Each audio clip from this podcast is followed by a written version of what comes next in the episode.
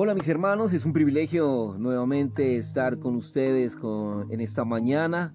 Es una mañana llena de bendiciones, es una mañana llena de ti, una mañana Señor en la cual podemos venir a ti, tener un nuevo comienzo, agregarnos a tu vida Señor, involucrarnos con tu plan, involucrarnos con tu meta Señor, con eh, tu proyecto Señor, con algo maravilloso en la cual Señor tú te dispones esta mañana a bendecir esta mañana es una mañana eh, totalmente eh, disponible para que tú puedas obrar, proceder, actuar en tu propósito. Señor, queremos que el reino de Dios eh, venga a la tierra y haga su morada y, y puedas tú reinar, Señor.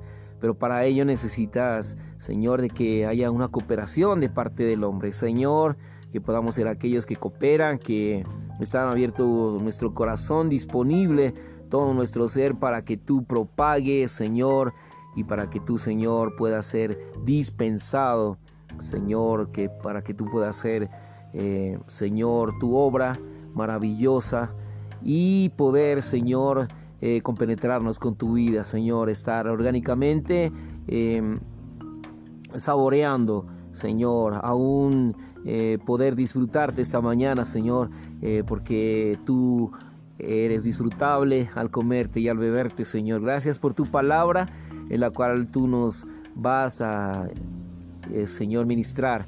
Gracias por tu obra maravillosa y por tus necesidades, Señor. miramos en, en, el día anterior cómo la palabra del Señor llega a nosotros en el momento preciso, en el momento eh, en la cual el Señor tiene disponible esta palabra para hacernos uno con Él. Porque siempre las necesidades ocurren a través de, de los problemas. Cuando hay problema, hay una necesidad. Y, y el Señor necesita trabajar en pro de su economía. Y para ello eh, dispone de hermanos, dispone de personas que estén pensando como Él, viviendo como Él y en la cual pueda el Señor procesarse dentro del hombre. Para ello eh, necesitamos pasar tiempo con el Señor, eh, ser ministrados por Él, pasar tiempo en la mañana y estar nuestro corazón adherido en todos los sentimientos que tiene el Señor. Es por eso que necesitamos eh, hay una necesidad de parte del Señor y una necesidad de parte de la iglesia. Eh, debido a que estos problemas, uno de los problemas es el libre albedrío. El libre albedrío es que el Señor no puede actuar eh, de una manera absoluta en el hombre, sino que dispone del corazón del hombre y de la manera en que el hombre se entregue, se disponga y tenga contacto con el Señor. Ese es el principal objetivo de avivamiento de cada mañana, de que eh, cada mañana haya eh, algo maravilloso del Señor, que descienda el Señor, que descienda su propósito, que descienda su plan, que descienda todo lo que la voluntad del Señor eh, para cada día. porque no necesitamos hacer nuestra propia voluntad, sino la voluntad de aquel que me envió, dijo el Señor Jesús. De nuevo, él oró diciendo, Padre mío, hágase tu voluntad. Sabemos que Dios es el Chadai y en la eternidad pasada y también en la eternidad futura nada puede limitarlo. En las dos eternidades nada puede detenerlo, obstaculizarlo o retrasarlo. Sin embargo, Dios tiene una voluntad. Él tiene un hijo pero quería tener muchos hijos, un pueblo que compartiera su vida y se manifestara a través de su hijo. Y por esta razón creó los cielos, la tierra y el hombre. Sin embargo, aquí yace el problema. El hombre fue creado con libre albedrío. Las limitaciones que Dios tiene comenzaron en ese momento. Desde la época del huerto de Edén hasta ahora han operado tres voluntades, la de Dios, la de Satanás y la del hombre. Dios no abolirá la voluntad humana, Él quiere que la voluntad humana esté de su lado y por tanto acepta las limitaciones que este deseo conlleva. Dios no obligará al hombre a hacer nada a medida que él obra hacia su meta. En las dos eternidades, la omnipotencia de Dios es absoluta. Hoy en día, su omnipotencia es relativa, pues Él era, está sujeto a ciertas limitaciones, y una de las limitaciones es el libre albedrío. En la creación, Dios sometió su poder todopoderoso a la limitación de la voluntad humana. Esta voluntad puede estar del lado divino o puede estar de su propio lado o del lado de Satanás para limitar a Dios.